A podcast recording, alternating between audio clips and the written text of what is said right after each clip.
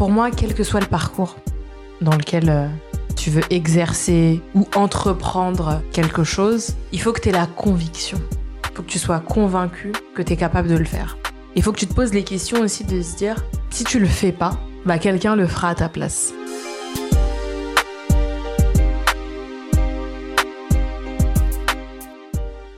Bonjour, j'espère que vous allez bien. Moi, comme d'hab, hein, toujours au top. Là pour euh, ce nouveau podcast. Aujourd'hui, vraiment, je suis super content parce que je vais partager avec vous une rencontre super inspirante pour moi. J'avais vraiment les yeux euh, grands euh, ouverts, les oreilles tout oui devant ce qu'elle me disait. J'ai tellement appris. Il s'agit d'Amélie, Amélie Ebongué, qui est personne d'autre que l'autrice du livre Génération TikTok, livre succès de cette rentrée 2021 et surtout très instructif sur les nouveaux usages des réseaux sociaux des jeunes. Pourquoi j'ai souhaité euh, l'inviter C'était justement pour me pencher sur cette question des réseaux sociaux qui est toujours à la page, de l'utilisation de ces mêmes réseaux sociaux dans la construction de son parcours professionnel, dans son identité professionnelle et également de pouvoir justement se créer un avatar nous permettant tout au long de notre carrière eh ben, d'être euh, sur les réseaux. Rien que mieux que d'avoir avec moi une experte de TikTok, mais pas que. Et vous le verrez dans, ma, dans notre rencontre. Donc je ne vous en dis pas plus et je vous laisse écouter euh, mon échange avec Amélie. Salut Aurélie. Salut. Comment tu vas? Ça va très bien et toi? Ça va très bien. Je te remercie d'avoir accepté mon invitation. Merci à toi. De venir dans les clés de l'insertion, de nous parler eh ben, de ton parcours, de ton expérience, de ta vision du monde. Il y a des choses à dire. Hein. Il y en a beaucoup.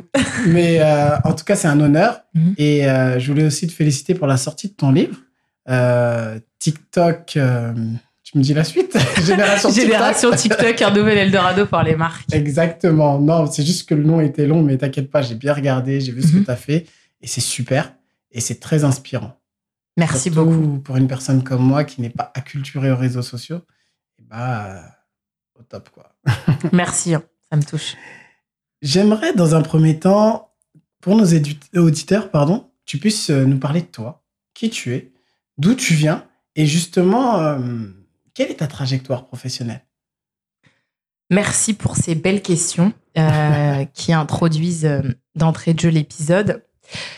Alors moi, je suis Amélie Ebonguet, j'ai 28 ans. J'ai grandi à Vitry-sur-Seine, dans le Val-de-Marne. Je suis née à Paris, à la Pitié-Salpêtrière. moi, la riboisière, moi.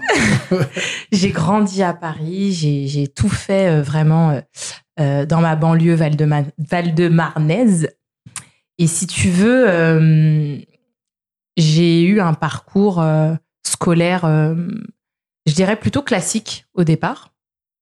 collège, lycée. Est-ce que tu savais, par exemple, au collège, dans quelle direction tu souhaitais t'orienter? Parce qu'on est sur un collège unique, avec pas forcément de voix, mais dès la troisième, tu vois, il y a cette bifurcation professionnelle, générale. Exactement. Comment pour toi? Moi, j'avais déjà envie d'être avocate à l'époque.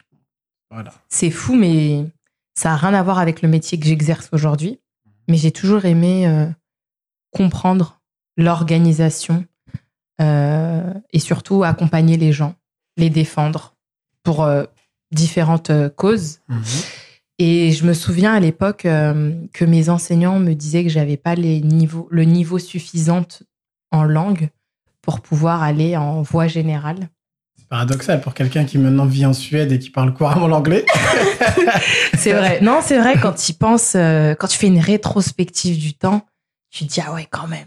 Franchement, j'en ai chié quoi. Ouais, tu regardes. Excuse-moi du terme, mais. Tu me dis 28, c'était allé il y a 13 ans quand tu avais 15 ans. Exactement. 13 ans en arrière on te dit ça, qu'est-ce que ça t'a fait? Tu t'es dit, mais mince, ça t'a démoralisé? Alors pas du tout, je me suis dit, je vais apprendre à rebondir et tout de suite. Donc moi, j'ai accepté euh, les vœux du conseil de classe.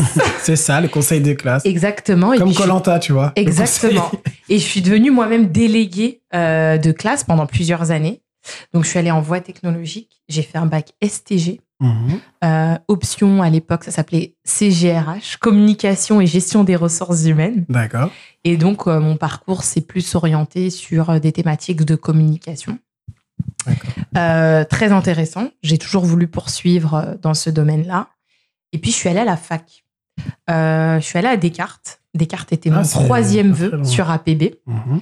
Euh, je pense que dans mes premiers vœux, je devais avoir la Sorbonne et euh, peut-être Assas, si je me trompe pas. Et la fac de Descartes était vraiment mon troisième choix. Mais toujours en com. Tu voulais dans les deux premiers choix aussi avant Exactement. Donc j'ai accepté la proposition de Descartes pour euh, rentrer en sciences du langage. Donc c'est vraiment tout ce qui est attrait à la langue, à la linguistique. Parler et écrit aussi. Exactement. Mhm. Avec vraiment un- une culture très sociologique. Euh, donc je suis allée à l'université à Boulogne. Mhm. Et puis à la fin de ce cursus, moi j'ai décidé de m'orienter vers l'IUT. On avait la possibilité avant de faire une passerelle, tu sais, de passer de la fac à l'IUT. Ouais. Et donc, j'ai été à l'IUT pour faire ma dernière année de licence euh, en euh, communication digitale. Tu vois, Donc, ça un, s'appelle. D- un DUT, ça s'appelait comme ça. C'est une troisième année de licence. Non, j'ai pas fait un DUT, j'ai fait deux ans à la fac. Et puis, je précise que j'ai redoublé ma deuxième année. Euh, à la fac. Euh, je me souviens à l'époque, j'arrivais pas à m'en remettre. Je pleurais comme, comme je sais pas quoi. Je me rappelle à l'époque, j'avais appelé un pote. Euh, J'étais en sanglots, j'avais le nez bouché. Non, mais. Et quand j'y pense, je me dis, mais en fait, on valorise pas assez les gens qui ont redoublé. Au contraire, on les pointe beaucoup trop du doigt. Et c'est vrai que parfois, ça fait des dégâts. Moi, sur le coup, je pense que je m'en rendais pas compte. Mais aujourd'hui, avec le temps, je suis assez fière d'avoir redoublé. Enfin, je pense que ça m'a apporté beaucoup de choses. Tu vois ce que tu dis, je pense que c'est important de faire une pause dessus. Mm. C'est qu'en fait, dans un parcours, il n'y a pas de ligne droite et il n'y a pas de chemin qui est direct. Tu as toujours des embûches. Mm. Et ces embûches-là, en fait, c'est ce qui te forge. Exactement. Ce que tu viens de dire, ça Mm. fait écho aussi à mon parcours. Ouais. Et le parcours de plein de gens aussi que Ouais. j'ai- j'ai interviewé.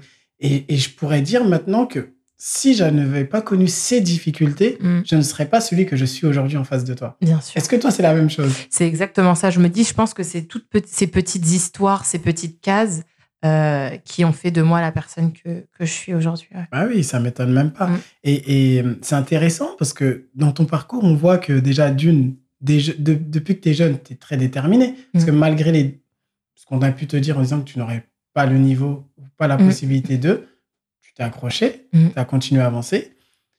À partir de, de la licence, pardon, tu t'es engagé, entre guillemets, corps et âme dans la communication et dans Mm. le langage. Mhm. Et ça se ressent aujourd'hui. Parce que tu es une entrepreneuse, tu, tu as écrit un livre quand même, et euh, au niveau de, de l'oral, ben, t'es nickel, quoi. Je veux dire, tu t'exprimes au top. C'est Et- très et- gentil. Et, et- et- et on sent que tu viens pas de nulle part. Tu vois, il y a une trajectoire. Et je pense que c'est ça aussi qu'il faut mettre en avant, que tout aboutissement, entre guillemets, de projet provient d'une base. Et cette base-là, c'est ces années d'études qui t'ont permis de devenir en partie celle que tu es aujourd'hui. Mais il y a d'autres choses. Bien tu sûr. vas nous expliquer la suite. Oui, bien Donc sûr. après ta licence.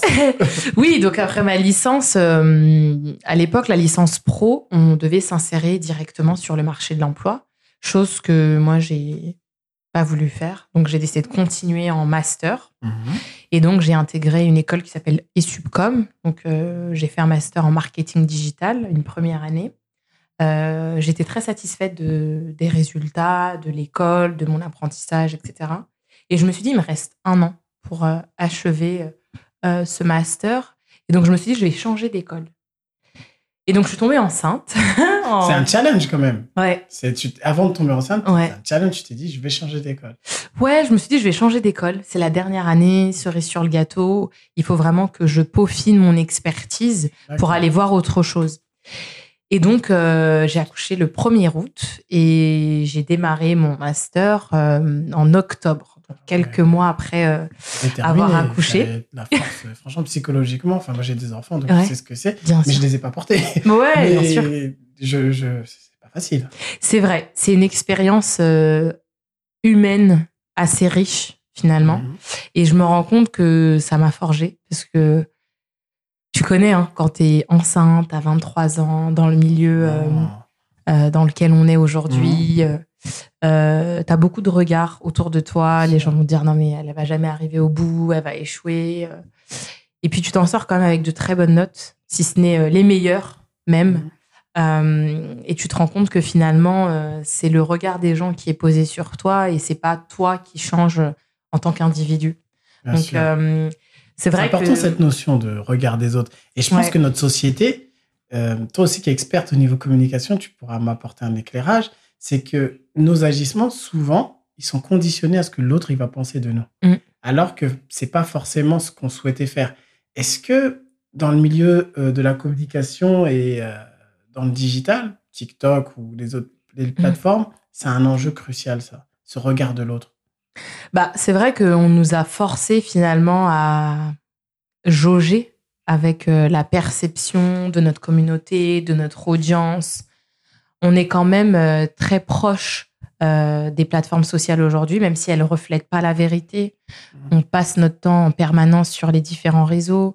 Euh, et la jeunesse, mine de rien, euh, est très attachée à ce qui se passe sur les différentes plateformes parce Elle que à la en différence partie. Exactement, à la différence de la génération précédente, on a ce- cette génération Z dont on parle énormément, qui, elle, calque vraiment ce qu'elle voit sur les différentes plateformes, puisqu'elle fait sa construction identitaire à partir des plateformes sociales, chose que nous n'avons pas fait. C'est vrai. Et moi, une génération un peu plus que toi, j'ai 34 ans. Mm. Moi, euh, comment dirais-je, le digital a été introduit à partir de la seconde. C'est-à-dire, c'est à partir de là, on commençait à avoir euh, des téléphones, mais il n'y avait Mm. pas de smartphone. Smartphone, c'est quand j'étais à l'université, je crois. Mm, mm, mm. Tu vois, donc, Mm. euh, c'est pas pareil, c'est pas la même Mm. perception. Et je Mm. le vois avec la jeunesse. Mm. Donc, c'est- t'es t'es tombée enceinte. Mm, mm, mm. Ensuite, t'es entrée en master. Et Mhm. c'est quelle spécialisation que t'as choisie justement à la fin? Alors moi, j'ai fait un master euh, assez historique à Sub de Pub. C'est l'un des plus vieux masters de l'école qui Mhm. s'appelle le Planning stratégique, stratégie digitale et brain content. Tu m'as déjà Euh, perdu là. et donc en fait, c'est euh, finalement on va travailler euh, tout ce qui est stratégie de contenu euh, à différents niveaux sur les différents canaux avec des matières euh, très différentes. hein. On a le droit à des cours euh, de droit du numérique, on a des cours euh, euh, de création euh, graphique, on a des cours de stratégie sur les réseaux sociaux, euh, on a des cours de développement web. Donc c'était vraiment une spécialité assez riche et euh, intéressante. ouais. Ah non, mais c'est super. Mm. Et surtout, je pense que c'est ce qui t'a aussi permis Mm. eh ben, de donner la touche finale à ton projet professionnel. Parce que lorsque tu es sorti de ce master, tu as choisi de faire quoi? De travailler pour une boîte ou de monter directement la tienne? Alors moi, j'ai travaillé pour une euh, boîte donc, euh, qui est une marque média. Euh, j'ai pas eu la possibilité de rester dans l'alternance où j'étais euh, pour des raisons que mon contrat s'arrêtait et il n'y avait pas d'opportunité à ce moment-là pour moi au sein du groupe. Donc euh, j'ai été approchée par un média pour euh, rejoindre le développement et son expansion à l'échelle de la France et même sur les autres marchés francophones. Donc j'ai continué à développer euh, mon regard, ma création euh, au prisme de ce média-là. Mais je me suis rendu compte que finalement, euh, j'avais plus une casquette de journaliste et euh, j'avais vraiment envie de continuer à faire de la stratégie pure et dure et accompagner des clients à se positionner sur les différents réseaux. Donc j'ai décidé de partir pour rejoindre d'autres activités et finalement développer moi-même ce que je fais aujourd'hui. D'accord, mais c'est intéressant, tu vois, ces étapes-là. Mm. Parce que aujourd'hui, on voit que tu es auteur d'un livre qui a succès, qui fonctionne super bien et qui est utile. Mais je pense que le fait d'écouter ton parcours, eh ben, ça nous permet justement de comprendre comment Mm. ce livre est arrivé. C'est-à-dire, il y a ton parcours scolaire, mais c'est un choix aussi dans ta trajectoire. Tu travaillais pour une boîte, tu t'es dit non, je veux plus me baser sur, sur, sur la stratégie. Mm. Et ton livre, si je me trompe pas, c'est vraiment axé sur la stratégie à adopter Exactement. sur TikTok, tu vois? Exactement. Et c'est vrai que ce, qui est fort, c'est que moi, j'ai été salariée aussi hein, dans Mhm. différentes entreprises et j'ai toujours senti que bah, j'étais pas à ma place ou alors j'étais pas euh, au bon endroit. C'est-à-dire que j'ai quand même beaucoup d'entreprises euh, euh, avec lesquelles j'ai été, euh, enfin, avec lesquelles j'ai travaillé. Et c'est vrai que mes prédictions sur le digital, la manière dont je voyais les choses, étaient toujours, enfin, en pas toujours- adéquation ou c'était pas le bon en anglais je crois on dit momentum non? C'était pas le time bon to, moment euh, time to market. voilà time to Ouais. market c'était Euh. pas le, bon moment Exactement. alors que Et ça s'est réalisé Ouais, et ça fait peur. Je me suis rendu compte, euh, euh, en toute humilité, oui que j'ai fait peur à beaucoup d'entreprises. c'est plus parce que tu étais dans t'étais précurseuse J'ai fait peur à beaucoup d'entreprises. Quand je pense aujourd'hui à la dernière entreprise dans laquelle j'ai travaillé, Mhm. Euh, dont je ne citerai pas le nom, non bah non euh, ils n'ont pas cru en fait euh, à l'explosion de TikTok. Et je te dis ça, c'était il y a à peine deux ans et demi. Mais ça va vite les réseaux sociaux. Ça va vite, mais quand tu as quelqu'un qui en fait son métier depuis plusieurs années et qui a quand même assis une expertise sur le sujet, qui écrit depuis plusieurs années sur la mhm. toile et qui manie quand même bien les plateformes sociales, je pense que ça mérite quand même euh, de prêter euh, une attention particulière et de pas tourner la page sous prétexte que c'est un sujet euh, tendance. La preuve, aujourd'hui, j'en fais un livre, mhm. c'est qu'il y a quand même beaucoup plus de choses à dire qu'une simple tendance et qu'un simple hashtag. Donc, ouais, je, je, pense avec le recul aujourd'hui que j'ai et pour avoir quitté la France aussi pour l'expertise que tu as développée aussi. Non, mais il faut en toute humilité, ok, mais c'est une expertise. Bien sûr, ouais. Ce que tu, ce que tu apportes, mm. c'est une valeur ajoutée, et cette valeur ajoutée-là permet à des marques et eh ben, de, de pouvoir se distinguer et euh, de s'acculturer à un mm. outil qu'ils ne maîtrisent pas. Bien sûr. Mais aujourd'hui, voilà, je te parle de mon regard, du le gars qui connaît rien aux mm. réseaux sociaux, au minimum, quoi. C'est c'est un vecteur de croissance incommensurable. Bien sûr j'écoutais ton interview sur Bismart et la journaliste, c'était marrant, tu vois, ça m'a fait sourire. Elle t'a dit, bah, quelles sont vos prédictions concernant TikTok dans les prochaines années? Et tu as répondu, non, dans quelques mois. Et là, vrai? je te jure, j'ai mis pause. je te dis non, mais j'ai dit non, elle est trop loin celle-là. J'ai dit, je sais pas. J'ai mis pause. J'ai dit non, mais cette dame-là, elle est trop loin. Parce que justement, tu as compris que il euh, y a rien d'acquis déjà d'une. Exactement. Et que ça évolue super vite. Et d'où te vient d'où te vient ça? Alors moi, si tu veux, ma première expérience en entreprise, j'ai été en stage dans un cabinet de tendance euh, parisien mhm. et on nous a appris très tôt à faire de la veille, à avoir euh, une vision un peu d'éclaireur, de défricheur. Et je pense que c'est quelque chose que j'ai gardé au fond de moi au fil de mes expertises, au fil de ma carrière professionnelle. Cette curiosité intellectuelle. Exactement. Euh, et c'est ce que j'offre aussi euh, dans euh, mes différents cours que je dispense auprès des étudiants et même dans le cadre de mes missions de conseil. C'est toujours important de voir ce qui se passe déjà au prisme de son marché. Et c'est quelque chose que je continue toujours à développer et à faire. Et finalement, ça m'a quand même amené à, à écrire un livre aujourd'hui parce que c'est quelque chose qui est arrivé en plein confinement. J'aurais jamais pensé écrire un livre. Ah, c'est comme mon podcast, en plein confinement, il est. J'aurais jamais pensé écrire un livre euh, euh, en plein confinement, tu vois, en pleine pandémie mondiale. Ça a été quand même un contexte assez euh, inédit, tu vois. Donc, c'est quelque chose que j'ai toujours gardé, faire de la veille, ce visage un peu d'éclaireur.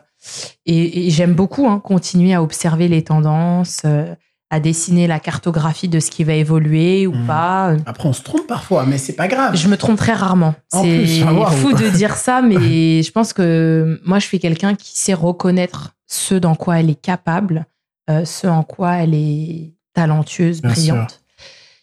En revanche, euh, il y a beaucoup de gens qui ont du mal à, à sentir. À sentir les choses, tu vois. Euh, dernièrement, par exemple, j'ai été contactée par euh, HubSpot qui fait tous les ans un book qui édite les 20 prochaines tendances euh, euh, du marketing digital et particulièrement sur les réseaux sociaux. Donc, ils m'ont contacté pour prédire 3-4 tendances. Et c'est vrai que même si je les prédis là, à ce moment-là, elles arrivent généralement dans les 6 à les 18 mois qui mmh. arrivent. Et on se rend compte quand même qu'en fonction des marchés, on a des évolutions qui bougent et qui sont plus ou moins palpables. D'accord. Mm. Mais c'est super intéressant parce que moi, tu vois, à mon petit niveau, et quand je, vois ta manière et bah, de réfléchir, je me dis que en réalité, malgré ta formation de base, tu apprends en même temps. Parce que tu as cette veille sur les réseaux, tu as cette curiosité intellectuelle qui te permet d'aller ouvrir quelques bouquins, de lire des articles, mm. de lire un peu ce qui se passe sur les réseaux sociaux. Et si je mets ça en parallèle avec le parcours d'insertion d'une personne, eh ben, en réalité, toute personne est en capacité, en fait, de se construire et mhm. de créer même peut-être son propre métier. Complètement. Exactement. Et, je me dis qu'en réalité, en voyant ton exemple, parce que tu es passé du salariat à l'entrepreneuriat, mais c'est pas, c'est un choix, mais c'est aussi ton expertise qui t'a poussé à quitter ces boîtes-là et la non-peur du changement. Exactement. Je pense qu'aujourd'hui, la qualité première, euh, qu'il faut avoir en tout cas euh, post-Covid et la posture qu'on doit adopter euh, au regard de la transformation que le travail, même de manière générale, est en train d'évoluer. Aujourd'hui, on, vit vraiment une transformation des différents modes de travail. Je dirais même global, parce que là, on parle de travail, mais même la manière de consommer du loisir, euh, de, se soigner mm. avec Doctolib. Je dis ça, mais c'est une plateforme en ligne. Tu mm. prends des rendez-vous avec un médecin. Mm. Il y a dix ans, je t'aurais dit, euh, Amélie, tu prends rendez-vous avec un médecin, ça se passe 100% en ligne. Tu m'aurais dit quoi? Enfin, tu vois, c'est cette transformation globale de la société. Exactement. Et ton expertise et ton travail, il est indispensable pour permettre justement aux petites marques comme aux grandes marques de pouvoir toucher une cible. Parce que là, on parle de TikTok. On est sur du, dis-moi si je me trompe, pas, 10, 15 ans, mhm. à peu près. Voire un peu plus, puisque maintenant, aujourd'hui, c'est une plateforme qui est, euh, pour moi, transgénérationnelle, même si son cœur de cible reste euh, majoritairement très, très jeune. Aujourd'hui, on a de la chance d'avoir des Jane Fonda euh, sur TikTok, mais ça reste quand même des cas assez emblématique, tu vois. On n'a pas. C'est vrai que le mois dernier, j'ai créé un compte TikTok. Bon, j'ai 34 ans, j'ai dit bon, je vais aller, je vais aller voir ce qui se passe. Je mm. Je comprends rien, mais ça va venir avec le temps. Mais par contre, j'ai remarqué une chose concernant TikTok par rapport à une autre, une autre plateforme qui est Instagram, c'est que tout est intégré dans TikTok. Exactement. Alors qu'Instagram, il faut chercher, il faut, il faut prendre d'autres applications pour pouvoir créer des choses parfois. Exactement. Et je pense que c'est sur ça qu'ils ont percé TikTok. Exactement. Et ça, je l'explique aussi, bah, du coup, dans le livre. Oui, j'ai triché, un peu, C'est-à-dire que TikTok, tout est in-app. En fait, in-app, tout est à disposition au sein de l'application. On n'a pas besoin de télécharger des contenus extérieurs euh, pour pouvoir euh, générer euh, euh, du trafic et de l'audience sur euh, son compte. Mhm. Et ce qui est intéressant aussi, c'est de voir comment ils ont réussi à miser directement sur le format vidéo euh, et pas se démultiplier en créant d'autres formats additionnels pour offrir de la place à la création. Et tu vois, maintenant, pour, sur TikTok, parce que je, t'entendais sur une interview, tu disais qu'il y a beaucoup de contenu éducatif. Moi, la question que j'ai à te poser, est-ce qu'il y a beaucoup de contenus qui permettent aux personnes de rechercher un emploi ou d'avoir des techniques concernant les recherches d'emploi, comment utiliser les réseaux sociaux dans sa recherche d'emploi? Ça existe sur TikTok? Alors oui, parce que pendant le confinement, justement, il y a de plus en plus d'acteurs euh, privés, publics aussi, qui ont décidé d'investir TikTok pour séduire les jeunes, pour justement qu'ils puissent soumettre leur candidature et leur CV ah. grâce à TikTok. Euh, ce qui est intéressant, c'est de voir comment on va évoluer, parce qu'on a beaucoup été nourri euh, avec des vidéos de ce qu'on appelle de l'infotainment, c'est-à-dire une information qui est traitée de façon à divertir les audiences. Mhm. Et là, on va évoluer vers ce qu'on appelle de l'eductainment, c'est-à-dire que on va éduquer les gens tout en les divertissant.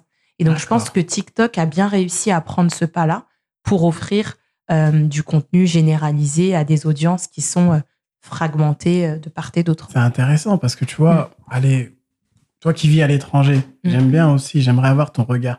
On est dans un pays où le taux de chômage des jeunes dans les quartiers prioritaires, il est de 25% pour les 16-25 mmh. ans. Dans la France, en globalité, il est de 20%. Mmh. On a une difficulté de mettre en lien les jeunes avec le marché du travail. Et on a un problème de formation qui est dû, je pense, à une inadéquation. Maintenant, toi qui vis en Suède, même si tu connais pas les détails, ça se passe comment pour les jeunes là-bas? Alors c'est vrai que moi je suis au tout début de mon expatriation, donc je pourrais pas dire euh, euh, comment se passe euh, l'insertion des jeunes sur le marché de l'emploi. En revanche, l'accès à l'éducation, il est quasi automatisé, c'est-à-dire qu'on facilite l'insertion des jeunes et quasiment la majorité des Suédois ont accès à un parcours scolaire généralisé de façon totalement gratuite. Là où les barrières euh, liées au financement, par exemple, liées à l'inadéquation des formations, euh, est quasi nulle, puisque c'est vraiment des formations qui sont adaptées à la société et aux évolutions du marché. Quand on regarde sur euh, un scope mondial, l'accès à l'éducation en France, de manière générale, peut être euh, gratuit en fonction des mhm. institutions dans lesquelles euh, on veut se diriger, mais dès lors qu'on rentre dans le secteur euh, privé, il faut un certain budget pour pouvoir intégrer telle ou telle école. C'est-à-dire que on a un peu une éducation de vitesse, dans le sens où moi je, suis un pur produit du service public, ça a fonctionné pour moi. J'ai mhm. fait un master à Paris 13, mais Je sais que dans des écoles privées, on n'a Mm. pas forcément le même type de contenu et pas les mêmes profs. Ce Exactement. qui fait que ça fait la différence, tout simplement. Mm. Toi, ton master, tu l'as fait dans le privé ou dans le public? Moi, c'est une école euh, privée. Privé, et c'est ton alternance qui t'a permis de financer, j'imagine. Exactement. Voilà. Et contrairement à d'autres personnes qui ont fait ça dans le public, je pense qu'il y a une différence, rien qu'au niveau du réseau. Mhm. C'est-à-dire que lorsque tu es dans une école privée, bah, tes camarades, ils sont tous en, en alternance, donc ils sont tous dans une boîte. Mhm.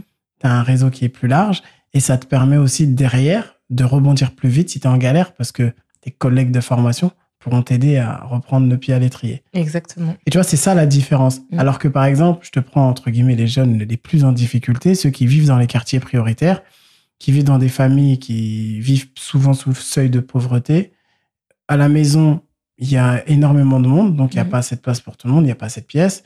Un jeune, euh, bien souvent, euh, il fait moins d'études qu'en dehors des quartiers. Mhm. Et sa compréhension du monde du travail, elle est différente parce que il n'a personne à la maison ou dans son entourage. Là, je schématise Bien sûr. qui peut l'aider Mm. euh, à comprendre les différents rouages. Ce qui crée une frustra- frust- frustration Mhm. et un clivage entre lui et Mm. les structures de droit commun. Mm. Et cette difficulté-là, à mon sens, elle réside essentiellement dans la confiance que le jeune, au fil du temps, il accumule avec l'école. Parce qu'à l'école, comme tu as dit, par exemple, en troisième, ouais, mais non, vous réussirez pas. Mhm. Pourquoi vous réussirez pas? Au vu, Ok, au vu des notes, mais si vous faites un effort, si maintenant vous suivez un programme spécifique, si vous avez du mentorat, si vous avez un accompagnement pour vous aider, peut-être que vous allez réussir. Donc, je me dis que on arrive dans une époque aujourd'hui où il est important euh, d'accompagner un jeune dans ce qu'il veut faire et lui donner les moyens. Pas- Complètement. pas le l'orienter en lui disant par défaut non va en professionnel va faire un bac comme on m'a fait va faire un bac pro électrotechnique. Je sais même pas c'est quoi électrotechnique enfin, tu vois le truc? Voilà. Et euh, je sais pas ce que toi tu penses de ça je sais pas euh, Bien sûr, non, mais c'est super intéressant. Et puis, je trouve que, pour compléter un peu ce que tu Mhm. dis, je trouve qu'en France, quand même, on a vachement cette culture euh, de la note, tu vois, euh, hum, qui, avec du recul, euh, a pris quand même beaucoup de place. Moi, je pense au début de ma scolarité, euh, tu vois, j'avais pas les notes suffisantes pour aller en voie générale. Et finalement, ça définit absolument pas qui je suis aujourd'hui. Et j'en suis très fière. Et moi, je dis toujours, par exemple, je dis, tou- je dis toujours à mon fils, même si bon, tu vois, il, est a petit cinq- encore mais bon mais moi, je minimise, je minimise pas du tout la pensée et la parole des enfants, ce que beaucoup d'adultes font. Euh, même s'il a 5 ans, il comprend tout à fait ce que je dis. Et je lui dis, moi, tu pourras être qui tu veux demain. La seule condition, c'est que tu le fasses à fond. Oui. Tu vois, moi, tu peux être euh, euh, architecte, prof de maths, euh, je sais pas, euh, dentiste, j'en sais rien. Je sais pas ce que mon fils sera c'est demain. l'avenir qui le dira Exactement. Mais la seule chose que j'aimerais, c'est qu'il le fasse à fond. Tu vois. Ouais. C'est le seul truc pour moi qui va vraiment compter. Peu importe le temps que ça prendra, je veux voir l'ambition et l'énergie que tu vas mettre dans, dans ce métier que tu vas épouser à bras le corps. Même si je pense que la génération de nos enfants auront 10 000 métiers. déjà j'en Nous, on j'ai en a fait- 5000 j'en ai déjà. fait- j'en ai fait pas mal voilà c'est ça Tu vois? Bah, donc euh, eux ce Mm. sera encore plus avec euh, justement cette numérisation de la société Complètement. déjà d'une et euh, derrière je pense parce que aussi c'est ton expertise les réseaux sociaux est-ce que tu penses que à l'avenir il sera indispensable de maîtriser l'outil numérique pour pouvoir euh, intégrer le monde du travail? Oui, parce qu'aujourd'hui, le numérique euh, est un des éléments du progrès social.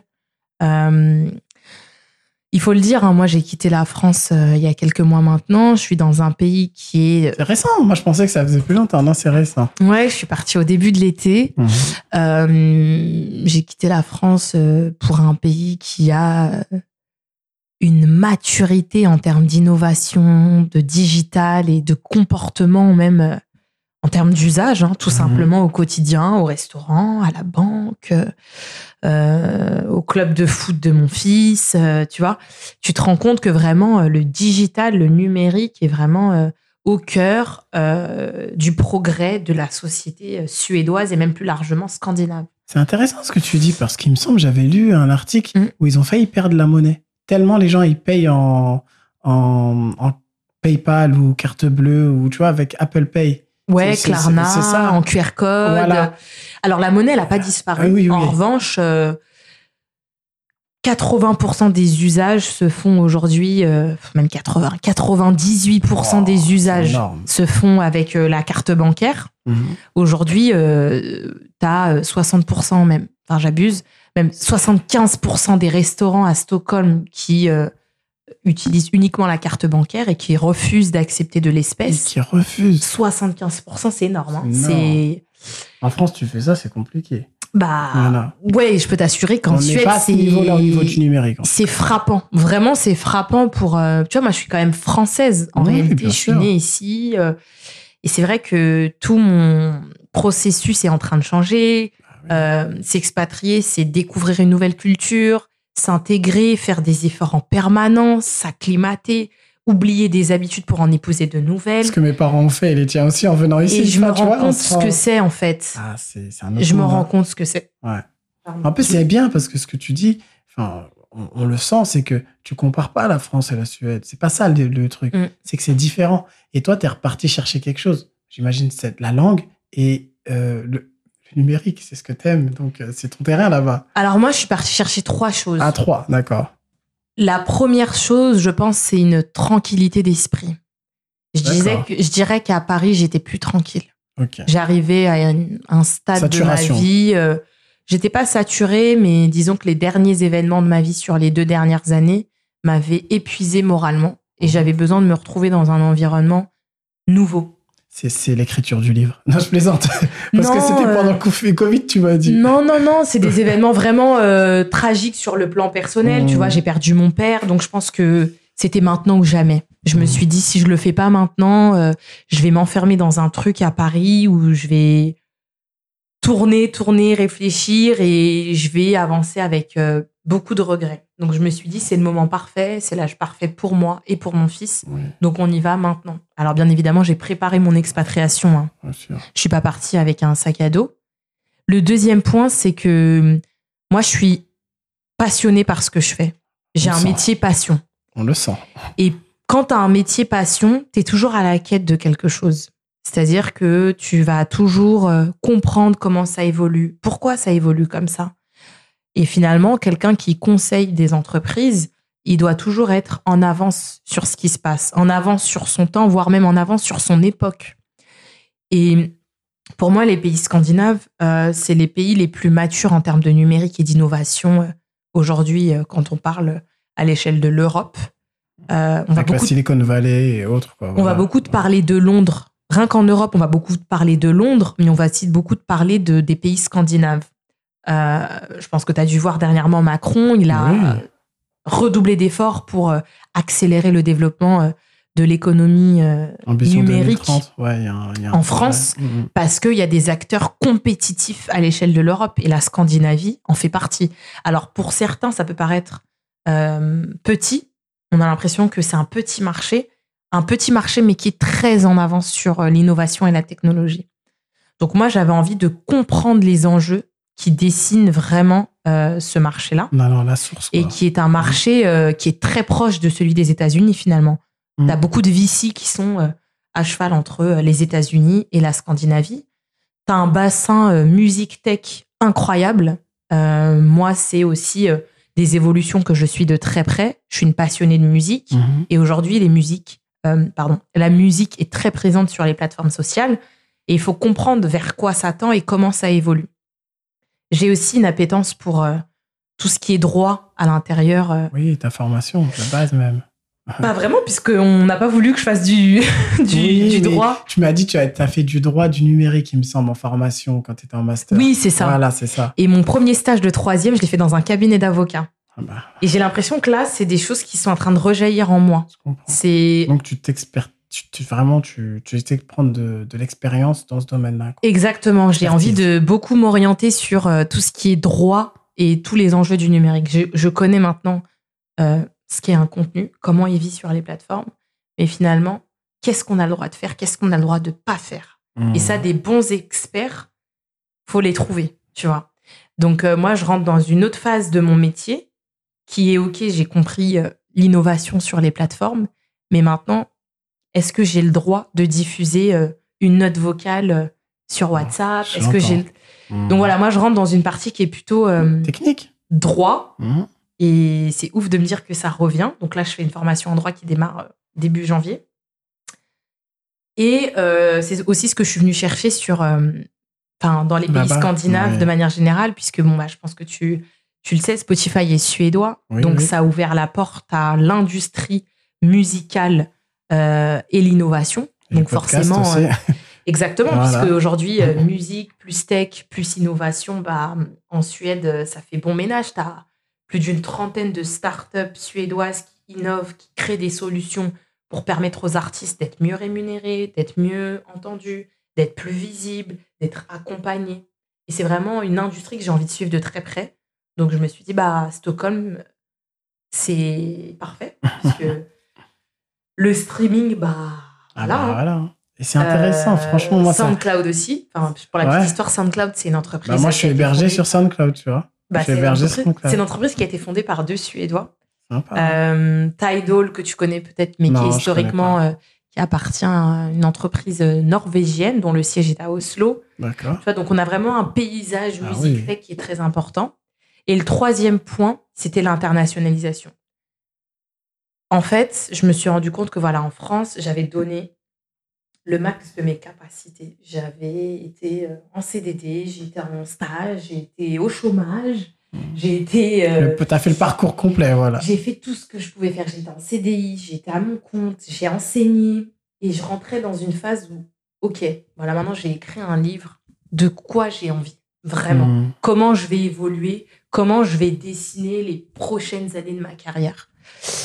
Et pour moi, euh, l'internationalisation, c'était un pas à franchir parce qu'aujourd'hui, les réseaux sociaux euh, ne sont pas utilisés qu'en France. Bien Donc j'avais envie d'avoir un autre regard euh, sur l'usage des différentes plateformes et potentiellement d'apprendre des choses à l'étranger. Parce que je pars du principe que il faut apprendre en continu. Et euh, voilà, je pense que je parle français, donc euh, c'est génial. Et maintenant, euh, j'ai envie d'une globalisation, d'une internationalisation de mes compétences euh, et voir comment je peux euh, euh, créer de la magie en dehors de mon pays natal. Comment tu me mets des, des Mm. étoiles dans les yeux? Parce que franchement, ça fait plaisir d'entendre que de Vitry, bah, t'es parti Ouais. voir le monde. Et Des que, Aujourd'hui, tu vois, et aujourd'hui même, tu te dis que eh bah, c'est le monde qui te regarde aussi avec ton livre et euh, avec cette annonce dernièrement où tu vas être publié aussi en Afrique. Tu vois, c'est- tu te dis qu'en fait, grâce aux réseaux sociaux, Mm. le monde est ouvert. Mm. Même moi, je le vois avec mon podcast. Il y a des gens qui écoutent parfois des États-Unis et tout. Je me Mm. dis, waouh, je suis là à Villiers-sur-Marne. Mais c'est aussi ça, la, mondialisation. Bien sûr. Et franchement, euh, moi, j'ai juste à te dire félicitations pour ton parcours parce que franchement, c'est super. Mm. Et je pense que ton parcours, il, il est motivant parce que il y a eu deux phases. Cette première phase ou cette trois phases. Cette première phase où justement euh, tu te recherchais un peu, tu voulais faire du droit. Cette deuxième phase où tu as trouvé ce que tu voulais faire, Mm. tu t'es spécialisé dans la com. Mm. Donc euh, c'est ça aussi ce que je dis aux jeunes. C'est avant, essaie de savoir qui tu es, ce que tu veux faire. Mm. Ensuite, une fois que tu l'as trouvé, donne ton max. Essaie au maximum d'avoir des, des, des outils et des éléments qui vont te permettre de faire ce que tu aimes. Et là, toi, tu es dans cette troisième phase-là où tu t'es dit, j'ai donné mon max ici. Maintenant, tu es dans l'expertise. C'est-à-dire que là, tu essaies de monter dans le haut de gamme parce que tu sais que tu es du haut de gamme. Tu vois ce que je veux dire? Bah oui. Là, on est sur des ambitions de chercheur. Oui, mais là, c'est une réalité. Et, Ouais. et comme tu dis, tes prédictions, elles sont bonnes. Moi, je vois un peu ce que tu fais sur les réseaux. Je, je me dis, euh, bah, elle poste, il y a 100 000 j'aime, entre guillemets. Parce que tu sais comment. Eh, C'est vrai que Lin- LinkedIn, je m'en rendais t'as- pas. t'as- Non, mais tu dis, ouais, ça fait deux ans, je suis là. Elle vient d'arriver, bim, bam, boum, elle a tout cassé. LinkedIn? Non, moi, LinkedIn, j'ai vraiment travaillé mon audience. Euh, pendant le confinement, j'ai créé une newsletter où tous les jours, je postais une innovation sur les différentes plateformes. Ma newsletter, elle va revenir. Elle va re- je- Non, mais c'est bien, c'est pas de la jalousie, c'est bien. Bien De toute façon, sûr. T'es experte. Hein. Et c'est vrai que je me rendais pas compte finalement de l'impact, tu Ah vois. Dès ouf. que je poste un truc.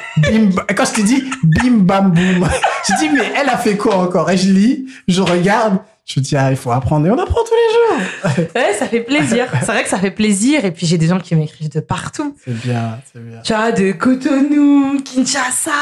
Mais c'est, mais c'est, c'est, ça me mérité. touche, ça fait trop du bien. Le, je le me travail, il paye. Moi, je le dis toujours. Ouais. Le travail, ça paye. Ouais. Et euh, continue à avancer. Et j'espère vraiment que demain, bah, tu auras ton cabinet de consultant et que justement, tu pourras euh, conseiller des grosses boîtes. Mm. Je sais que tu le fais déjà, mais tu vas pas le dire. Mais tu conseilles des grosses boîtes avec ton équipe parce que euh, cette jeune fille de Vitry, elle s'est donné les moyens. Mm. Et c'est ça aussi euh, le message que j'ai envie de faire passer Mm. après notre discussion, c'est donne-toi les moyens et bah, tu auras cette possibilité-là d'atteindre tes objectifs. Bien On sûr. va pas te dire que c'est sûr que tu vas les atteindre. Mm. Mais si tu te donnes les moyens, au moins, tu n'auras aucun regret. C'est vrai. Aucun regret. Aucun Et regret de ne pas avoir essayé. C'est ça. Mm. Et moi, pour terminer, souvent, je pose cette question à, à mes invités, c'est quel conseil, toi, tu donnerais à un jeune qui sait pas trop où il en est et qui, qui, qui souhaite se lancer dans un parcours? Alors pour moi, quel que soit le parcours dans lequel euh, tu veux exercer ou entreprendre Mhm. quelque chose, il faut que tu aies la conviction. Il faut que tu sois convaincu que tu es capable de le faire. Il faut que tu te poses les questions aussi de se dire, euh, si tu le fais pas, bah quelqu'un le fera à ta place.